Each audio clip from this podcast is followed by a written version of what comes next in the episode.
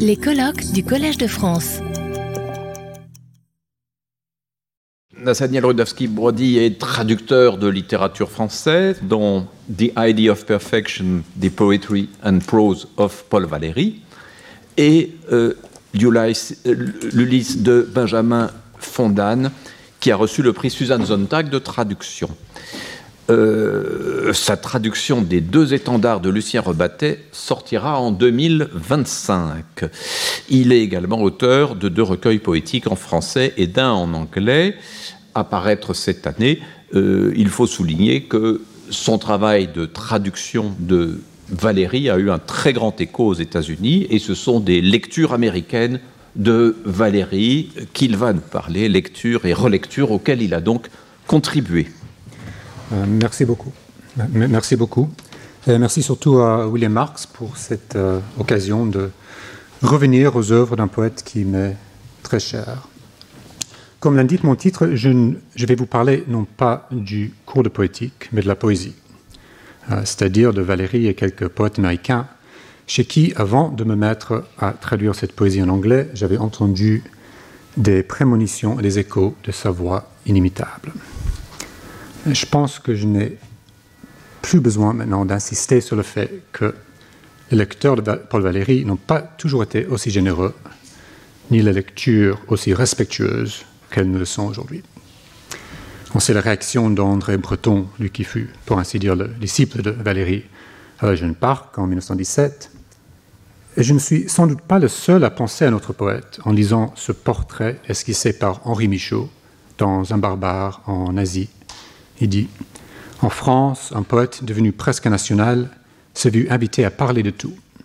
Et ma foi, il accepte. Surtout, il pensera. Tout ce qu'on peut tirer de pensable d'un sujet, quoi qu'en étant ignorant, il le tire. Et chose qu'on ne peut nier, il fait penser quoiqu'en général à toute autre chose. De l'autre côté de l'Atlantique, il en allait de même, c'est-à-dire que sa grande réputation n'a pas manqué de provoquer une certaine résistance.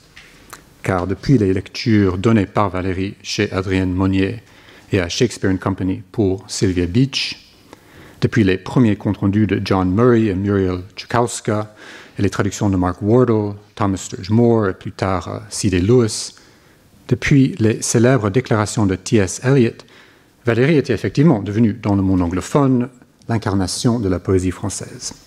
Au point qu'en 1948, le poète John Barrowman déplore dans le Partisan Review que les seuls poètes étrangers connus de la nouvelle génération étaient Rimbaud, Rilke, Valérie et Lorca.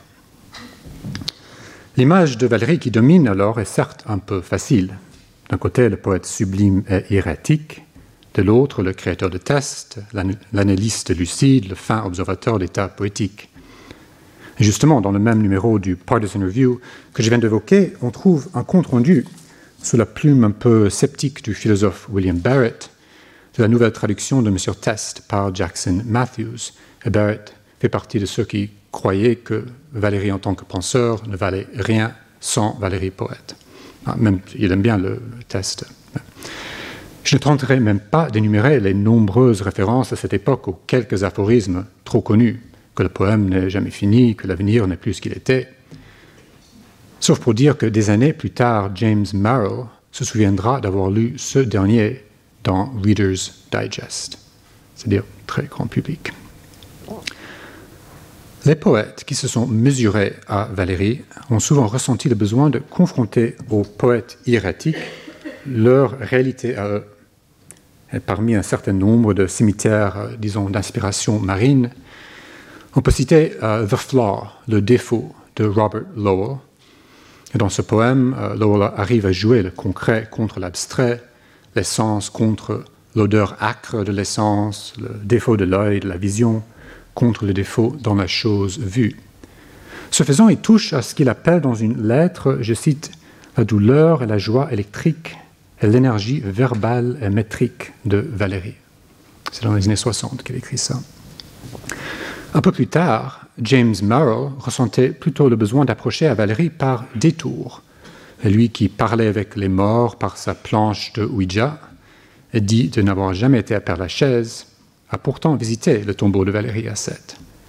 Et il a fait de lui un des thèmes de son poème probablement le plus célèbre, Lost in Translation, perdu en euh, traduction, mais obliquement par le souvenir de la traduction de Palme par Rilke.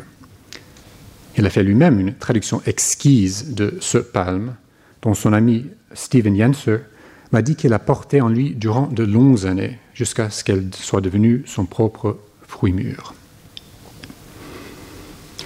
On trouve dans l'autobiographie de William Carlos Williams une scène assez parlante. Elle se passe en 1936. Les Williams étaient en visite chez leur ami littéraire Charles Abbott, qui habitait avec sa femme la maison cochère d'un manoir délabré. Une partie de l'ancienne ferme était toujours exploitée par Bill. C'est le frère de Madame Abbott, un homme fantasque qui n'élevait que des moutons Dorset et des arbres pivoines, qui était un peu mécène des artistes euh, tels Wyndham Lewis et un tout petit peu artiste lui-même. Un jour donc, Williams lisait tranquillement le remerciement à l'Académie française de Valérie, délisé en français, et en trouver dans la bibliothèque des Abbott, un texte dont il dit qu'il l'impressionnait par sa force logique et sa simplicité lorsqu'il entendit Bill débarquer sur son tracteur. L'homme était là pour l'amener à une cérémonie où on allait le couronner poète lauréat des arbres pivoines.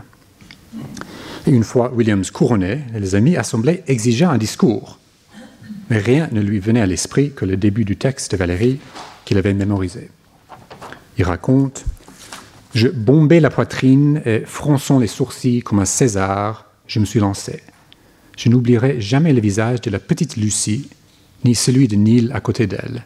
Elle était à moitié effrayée, me regardant, bouche bée, comme si j'étais réellement un demi-dieu descendu sur terre et que le texte qui a tant impressionné Williams tant effrayé la petite Lucie était ce discours à l'Académie n'a rien d'anodin, car c'est là où Valérie articule avec tant de clarté une vision de l'histoire littéraire entre les mouvements et l'artiste individuel.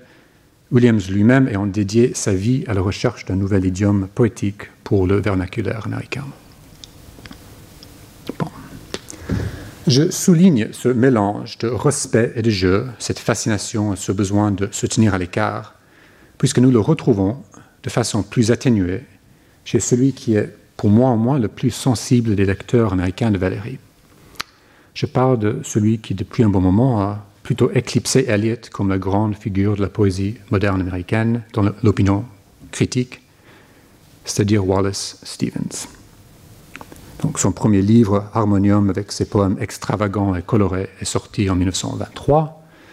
Des explorations des années 30 mènent aux poèmes plus abstraits et philosophiques des années 40, tels Notes pour une fiction suprême, et enfin à l'épurement lyrique des dernières années.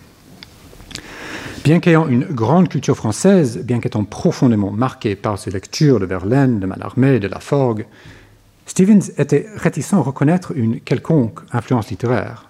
Valérie ne fait pas exception. En 1935, par exemple, Stevens répond à un critique J'ai lu très peu Valérie, bien que je possède plusieurs de ses livres, et d'ailleurs plusieurs livres sur lui. S'il y a des liens littéraires entre moi et d'autres écrivains, ils sont inconscients. Bien sûr, un homme comme Valérie émerge de ses livres, même sans une lecture attentive. De façon peut-être moins sérieuse, il écrit à un ami en 1952 qui vient de lire deux petits livres, l'un sur Rilke, l'autre sur Valérie. Et le deuxième s'est mélangé avec pas mal de vin du Rhin que j'ai eu au déjeuner et me tombait continuellement des mains. en terminé, j'ai pensé que c'était un livre vraiment formidable, j'étais soulagé que ce soit fini. En tout cas, j'en sais beaucoup moins sur Valérie que je ne pensais. Et malgré ces protestations et bien d'autres encore, je vous invite à lire les grands poèmes de la fin des années 40, dont euh, Note pour une fiction suprême, et surtout les aurores d'automne, en prêtant l'oreille aux diamants, aux serpents, aux étoiles et aux anges, pour voir si vous trouvez si fortuites les correspondances avec des poèmes tels La jeune parc, ébauche d'un serpent, Profusion du soir surtout, euh, pour ne pas citer le cimetière marin. Stevens donc lisait de temps à autre, probablement beaucoup plus qu'il ne l'avoue, et il faut dire que c'est vraiment un problème avec lui. Il n'avoue pas ses lectures. Ah, du Valéry. Mais en 1955, Si en 1955 il relisait sa vieille copie de Charme avec le commentaire d'Alain, si en fin 1954 il ramenait chez lui de New York, et je cite par pur plaisir une autre lettre, plusieurs livres de prose de Valérie, une boîte de figues turques, deux melons espagnols, des kakis et d'autres choses trop nombreuses à mentionner, s'il sollicitait des amis et des connaissances tout autour de lui pour les documentations, c'était autour d'un projet bien plus précis. Jackson Matthews, le même qui avait traduit Test, lui a demandé d'écrire une préface au choix pour l'édition des œuvres complètes de Paul Valéry en 15 volumes, euh, qu'il dirigeait pour la fondation Bollingen. Après quelques hésitations, Stevens opta pour les deux dialogues, Upelinos et l'âme et la danse, traduits par William McCausland Stewart. Upelinos a été traduit par Stewart en 1932. Il a traduit les autres dialogues pour, euh, pour la série, les années 50. Le résultat, une petite quinzaine de pages, et le texte en fait le plus long que Stevens ait jamais dédié à un autre poète. Et cette préface est très intéressante pour ce qu'elle montre d'un poète en lisant un autre, mais aujourd'hui, j'aimerais m'arrêter seulement sur deux moments particuliers. Et le premier est celui où Stevens reproduit, presque en entier et sans commentaire, c'est un, gros bout de texte, le paragraphe du Pélinos qui est, comme William Marx l'a montré, au cœur poétique du dialogue.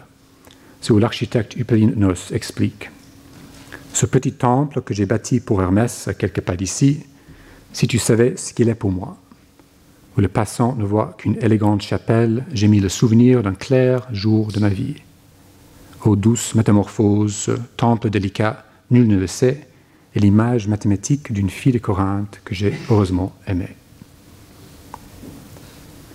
S'il ne commente pas ce passage, je crois que c'est par une certaine pudeur d'artiste, car Stevens, tout comme Valérie, est un poète vite accusé d'être trop abstrait, tandis que ceux qui savent le lire sont tombés dans la biographie, décèlent les traces du désir et de l'expérience, des profondes tracés de journées vécues.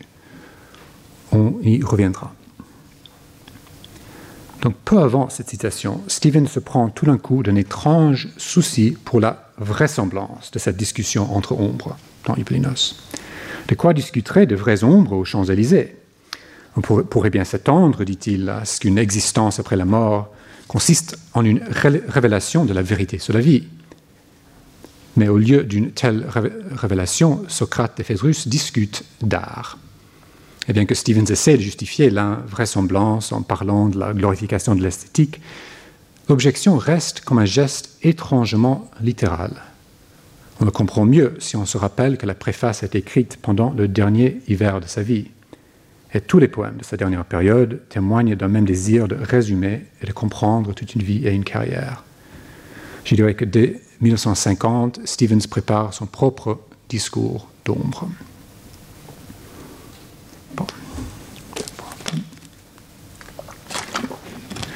Parmi ses derniers poèmes, Wallace Stevens a laissé deux poèmes d'adieu. Le premier est celui qu'il a choisi pour clore les poèmes complets de 54, donc l'année avant, enfin deux ans avant qui, euh, qui passe. Pas des idées sur la chose, mais la chose elle-même. Il s'agit dans ce poème d'un cri d'oiseau, faible mais réel, qui annonce la fin d'hiver, la morte saison et le lever du soleil, mais aussi, après l'intériorité du sommeil, une connaissance nouvelle de la réalité venant du dehors. Le second de ces deux poèmes est Du pur être, of mere being, qui existe en dactylographie et date de juste avant son entrée à l'hôpital en avril 1955. Et c'est la pièce qui clôt les poèmes tardifs dans les éditions posthumes, au moins en anglais. Il est question ici d'un oiseau doré qui chante un chant étranger dans le palmier à l'extrémité de l'esprit, The Palm at the End of the Mind, un beau vers qui est devenu emblématique du dernier Stevens. Bon, naturellement, on a rapproché ces deux oiseaux. On a fait le lien avec d'autres oiseaux qui se perchent et volent à travers toute l'œuvre de Stevens, mais aussi avec les oiseaux d'or et des mailles qui chantent mécaniquement dans la Byzance des Yeats. On a certes rapproché souvent ce mystérieux palmier de la palme célèbre de Valérie. Je crois pourtant que vous avez déjà reconnu un autre arbre, un autre oiseau, tous deux valériens. Je vais vous lire le poème de Stevens dans la traduction de Claire Malroux, et puis les quatre dernières strophes du poème auquel je songe. Je vais... Si ça marche. Oula. Marche pas très bien. Je vais lire en tout cas. palmier à l'extrémité de l'esprit, par-delà l'ultime pensée s'élève dans le lointain de bronze.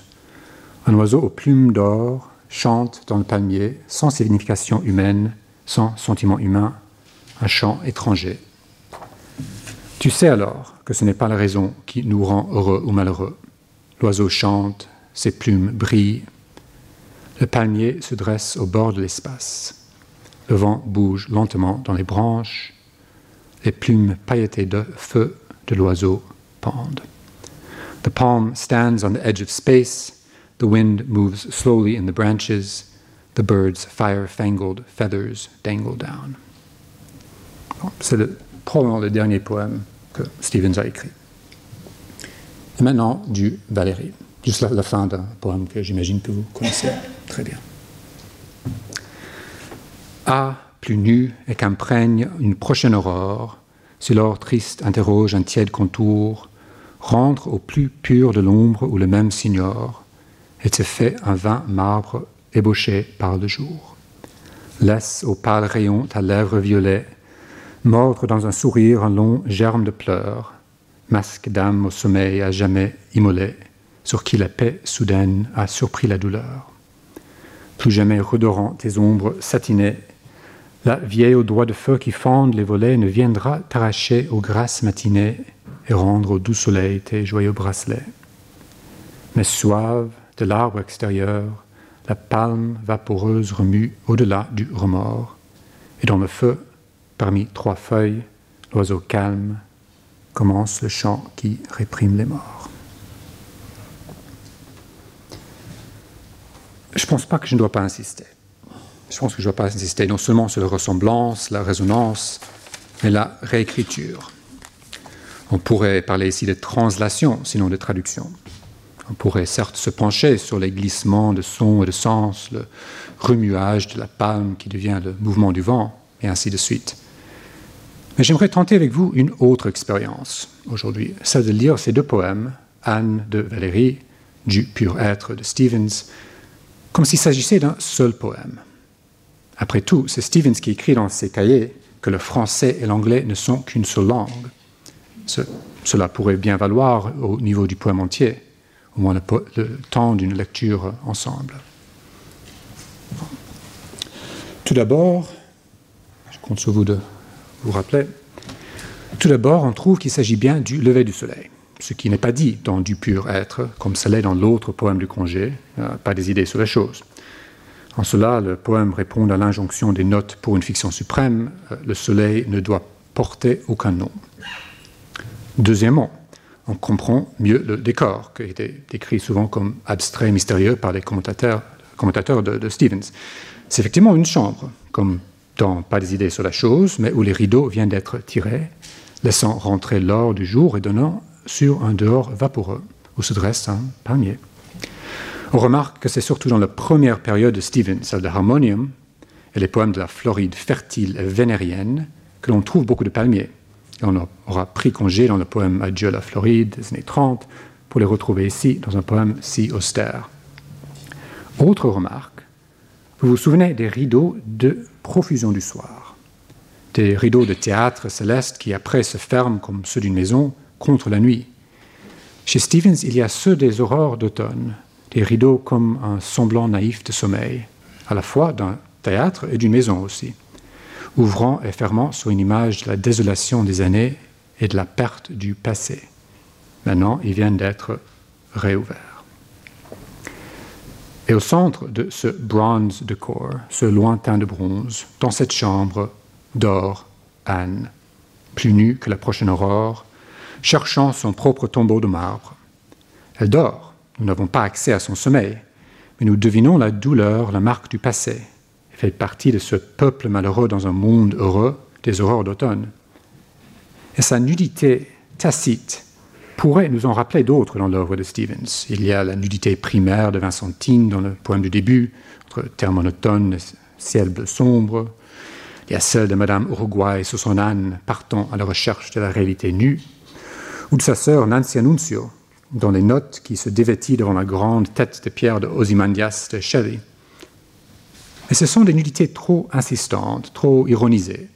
Certes, on pourrait imaginer Nancy Nunzio après une nuit d'amour avec Ozymandias, Madame Uruguay après sa rencontre nocturne sur la montagne avec le jeune homme de l'imagination. Mais on sent bien que ce n'est pas chez elle qu'il faut chercher. Car il y a une autre femme, ou dirais-je une autre figure féminine chez Stevens, à laquelle cette Anne tacite dans Du pur être me fait penser. C'est l'amante intérieure, the interior paramour, qui dans les derniers poèmes représente l'idée intime, la vie de l'imagination à l'abri du monde réel, mais aussi le repli dans soi après l'impossibilité de l'amour partagé, l'échec de l'éros.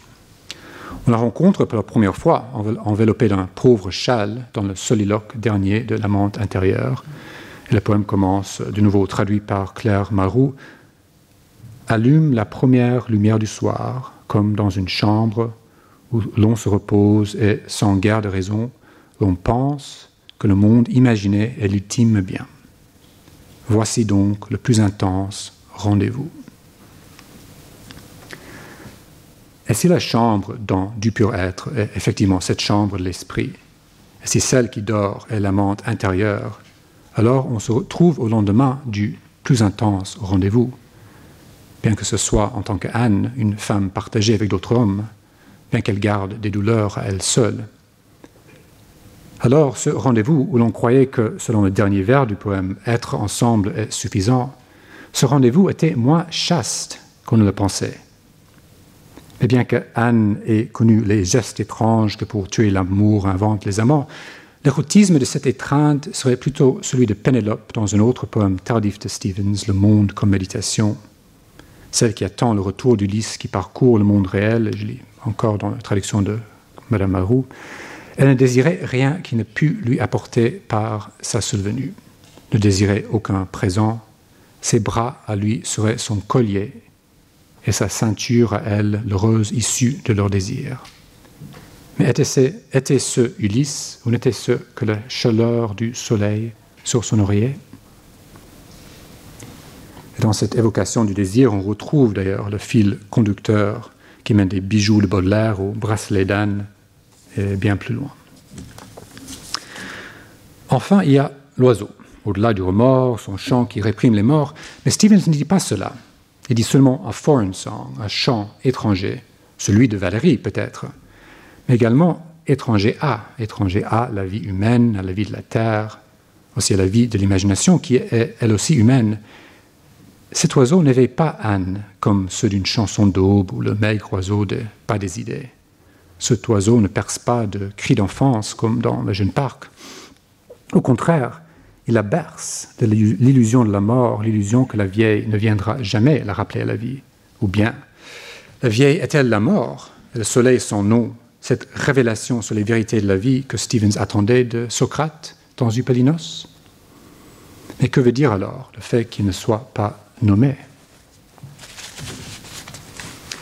Je vais laisser du pur être là. Je voulais simplement esquisser ce que Stevens a pu reconnaître de lui-même dans les tout derniers mois de sa vie dans un poème de Valérie. Et suggérer comment cette lecture devient, dans des vers si simples, un cristal qui focalise tant d'éléments de son œuvre et de sa pensée poétique. Stevens le fait d'ailleurs tout en gardant une certaine méfiance vis-à-vis de l'art du, du, poète français. On remarquera que ce poème, comme plusieurs de la dernière période, est en vers libre, très détendu, ce qui n'est pas le cas avec les, grands poèmes. Le seul mot, voyant un peu exubérant est ce fangled, des fire-fangled feathers, les plumes pailletées de feu, qui marquent une dernière extravagance américaine face à la suavité du français.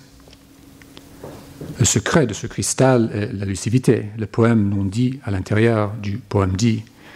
Et pour une rare fois chez Stevens, nous avons une fenêtre qui s'ouvre sur cet intérieur, tout comme Hypelinos nous l'offre en disant que son temple était l'image mathématique d'une fille de Corinthe que j'ai heureusement aimée. Stevens aura certainement compris ce que Valérie savait aussi bien que Rabelais, que les filles de Corinthe ne sont pas ce qu'on appelait à l'époque des filles à marier, mais des filles de la terre, de la joie. Anne l'est d'autant plus. Et l'amante intérieure, au moins dans notre expérience aujourd'hui, l'est aussi.